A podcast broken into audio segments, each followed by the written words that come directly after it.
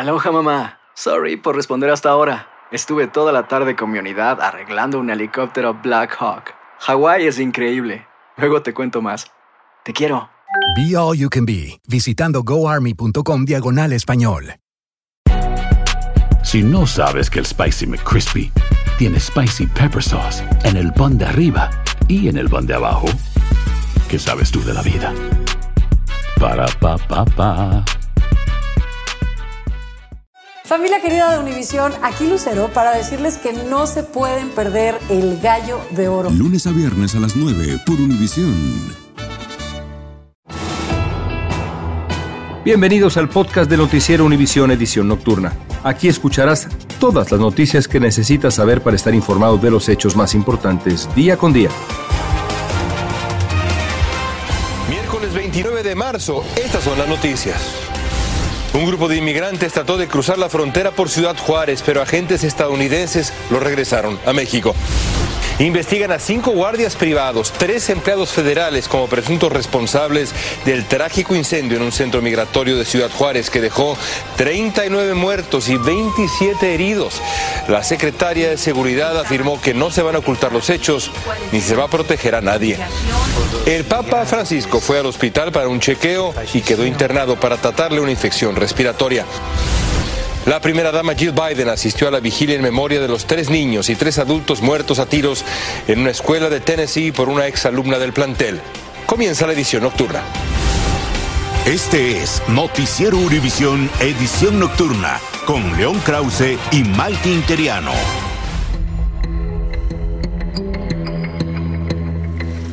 Buenas noches y bienvenidos al Noticiero Univisión.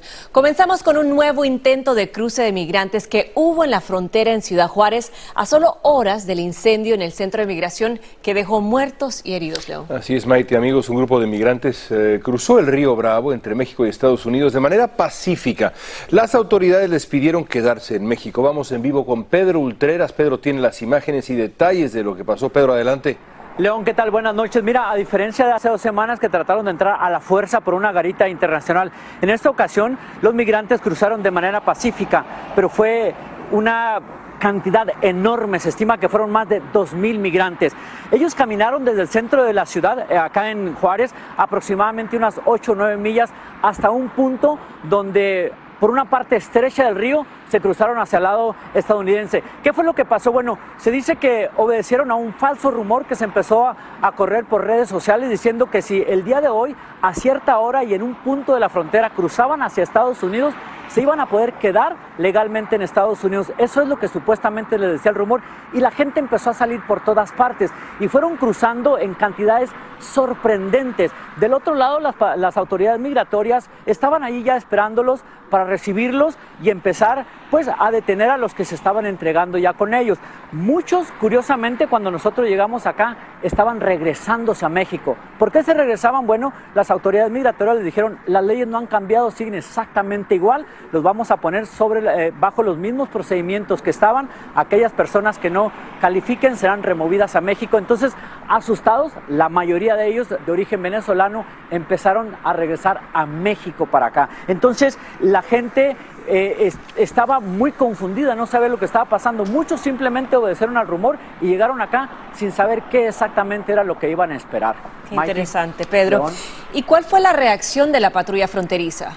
Mikey, esta tarde, hace una hora, hora y media aproximadamente, la patrulla fronteriza dio a conocer un comunicado diciendo que habían procesado a más de mil migrantes, la mayor, mayoría de ellos venezolanos, todos fueron procesados de manera ordenada y que los iban a poner bajo el título 42, lo cual significa regresarlos de manera inmediata a México, que aquellas personas que no calificaran para el título 42 serán removidos bajo el título 8, lo cual significa ser deportados a su país de origen.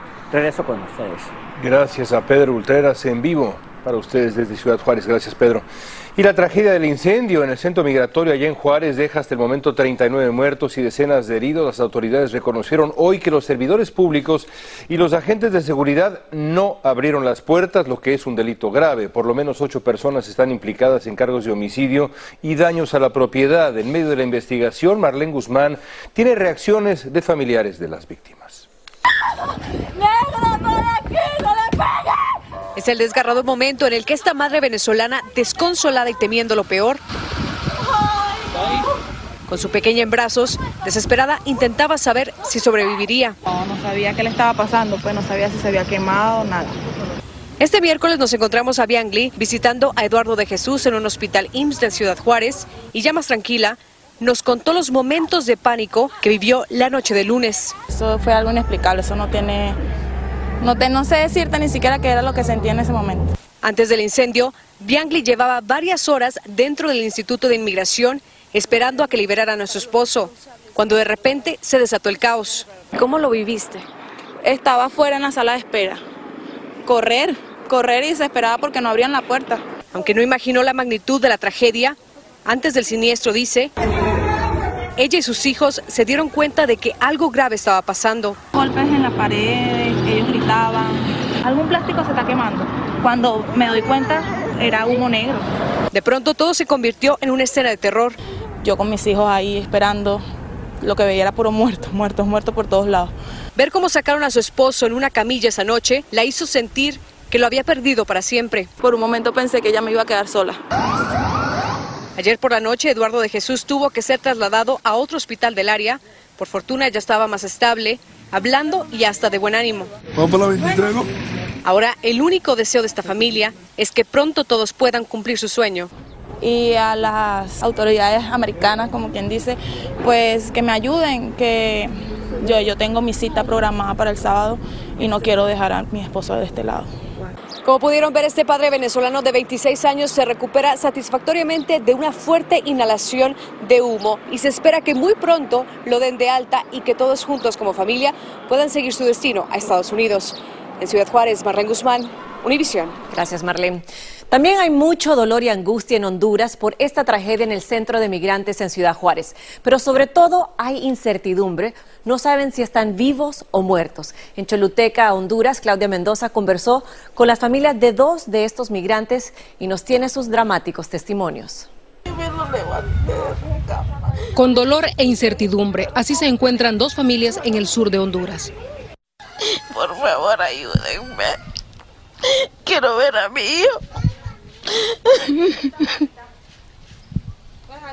Necesito verlo. Estela Torres es la madre de Higinio Ramírez, uno de los 14 hondureños que estaba en el albergue de migrantes de Ciudad Juárez, justo cuando el fuego consumió el lugar y dejó hasta el momento más de 38 muertos. Como se miraba que ellos pateaban ahí para poder salir y los guardias los paseaban y no les abrieron. Estela y Jessica García, la esposa de Higinio, piden justicia, pero también que las autoridades las saquen del limbo en el que se encuentran, porque dicen que nadie se ha comunicado con ellas y no saben con exactitud si Higinio está vivo o muerto. No sé, quisiéramos que los ayudaran para poder llegar hasta donde está él, para irlo a ver. Porque así sería la única forma de estar bien formada, solo viéndolo y hablando con él. A unos 35 kilómetros de distancia de esta localidad, la angustia también agobia a la familia de José Ángel Ceballos, otro migrante que enfrenta la misma tragedia. Teníamos un taller y mire, está puertas cerradas, ya el trabajo se ha perdido. No podemos hacer más otra cosa que emigrar a lugares donde quizás hay desempeño de trabajo. Así explica O'Neill el motivo que impulsó a José Ángel a irse de su país. En la situación que él se encuentra en este momento, pues que no se sabe nada de él. No se sabe si está vivo, está muerto. No se, no, no, no se tiene ninguna, ninguna noticia de él. Pero estas familias dicen que por ahora lo que más les angustia es que no tienen información fehaciente de sus seres queridos. Estas familias le piden a las autoridades hondureñas y mexicanas que les permitan gestionar una visa humanitaria para estar cerca de sus seres queridos y conocer de cerca cómo se encuentran. En Choluteca, Honduras, Claudia Mendoza, Univisión. Y las autoridades mexicanas están en el ojo del huracán. El presidente Andrés Manuel López Obrador dijo que el incendio en la estación migratoria de Juárez no va a quedar impune. Estoy solicitando a la Fiscalía General de la República que como es su deber y su facultad eh, continúe con la investigación judicial para que se emita una resolución, se actúe, se finquen responsabilidades y que no haya impunidad. Estás escuchando la edición nocturna de Noticiero Univisión.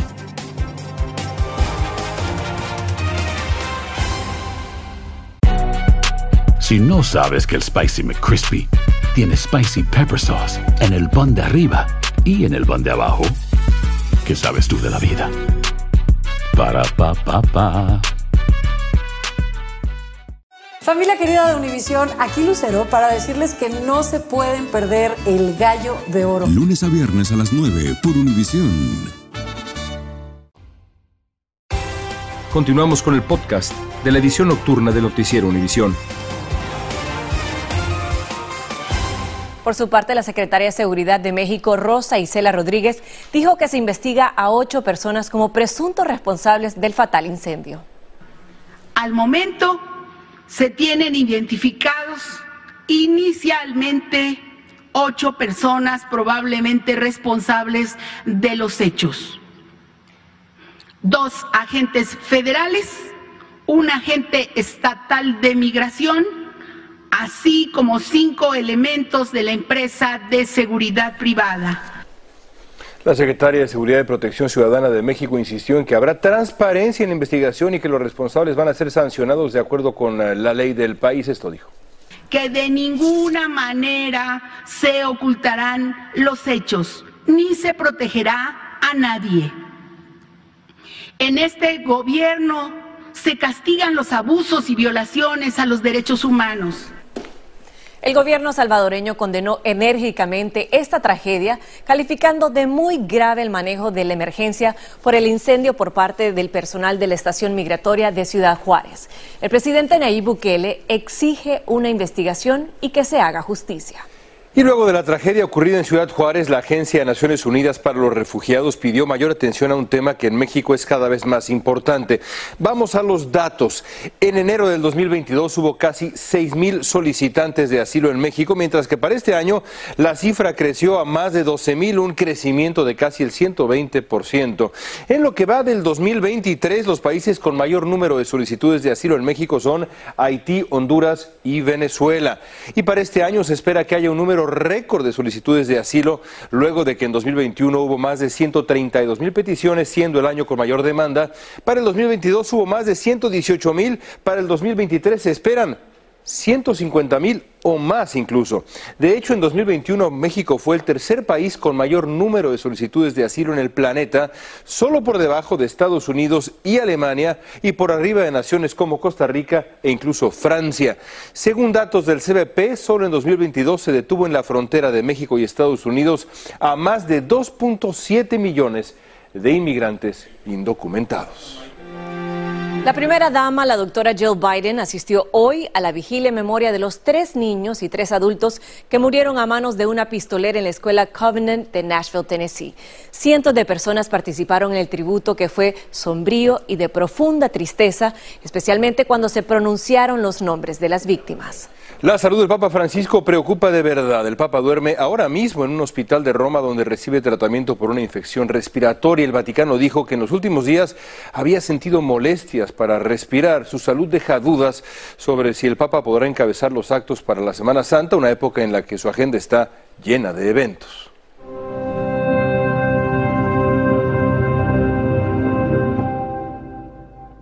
Gracias, buenas noches. Sin grandes novedades, transcurre la primera noche del Papa Francisco ingresado en el piso especial dedicado a los pontífices, el número 10 de este importantísimo policlínico Gemelli de la ciudad de Roma, que se ha hecho famoso en el mundo por los constantes ingresos en los últimos años de su vida del Papa Juan Pablo II. Francisco tuvo que ser hospitalizado de urgencia en el día de hoy después de graves dificultades para respirar que había presentado en los últimos días, pero que se complicaron en la tarde de hoy miércoles. El Vaticano, en un primer momento, restándole importancia para no preocupar a los fieles en todo el mundo, había difundido la noticia de que se trataba de una internación eh, programada para sus controles habituales eh, eh, del cuadro de su salud. Sin embargo, más tarde se reconoció que el Papa va a permanecer por orden de los médicos varios días. No se especificó cuándo, ya que presenta un cuadro de infección pulmonar. Sin embargo, los medios italianos, eh, que en un primer momento habían hablado de una crisis cardíaca,